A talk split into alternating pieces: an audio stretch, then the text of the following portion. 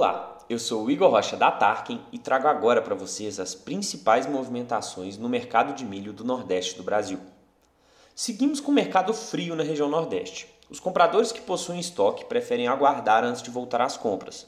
E do outro lado, os produtores que seguem altistas em relação ao preço preferem fracionar os lotes, vendendo aos poucos, ou até mesmo segurar o restinho que possui armazenado para vender antes da colheita da atual safra.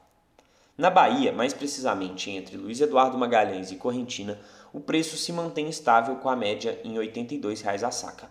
Conforme relatado no fechamento de ontem, os preços variam entre 80 a 84, dependendo da dificuldade logística em retirar o produto.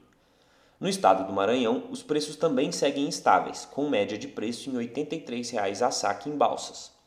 Em Tocantins, enxergamos uma leve queda nos preços dos negócios realizados hoje, com a saca saindo entre R$ 79,50 e 80 reais, mas com baixo volume de negociação.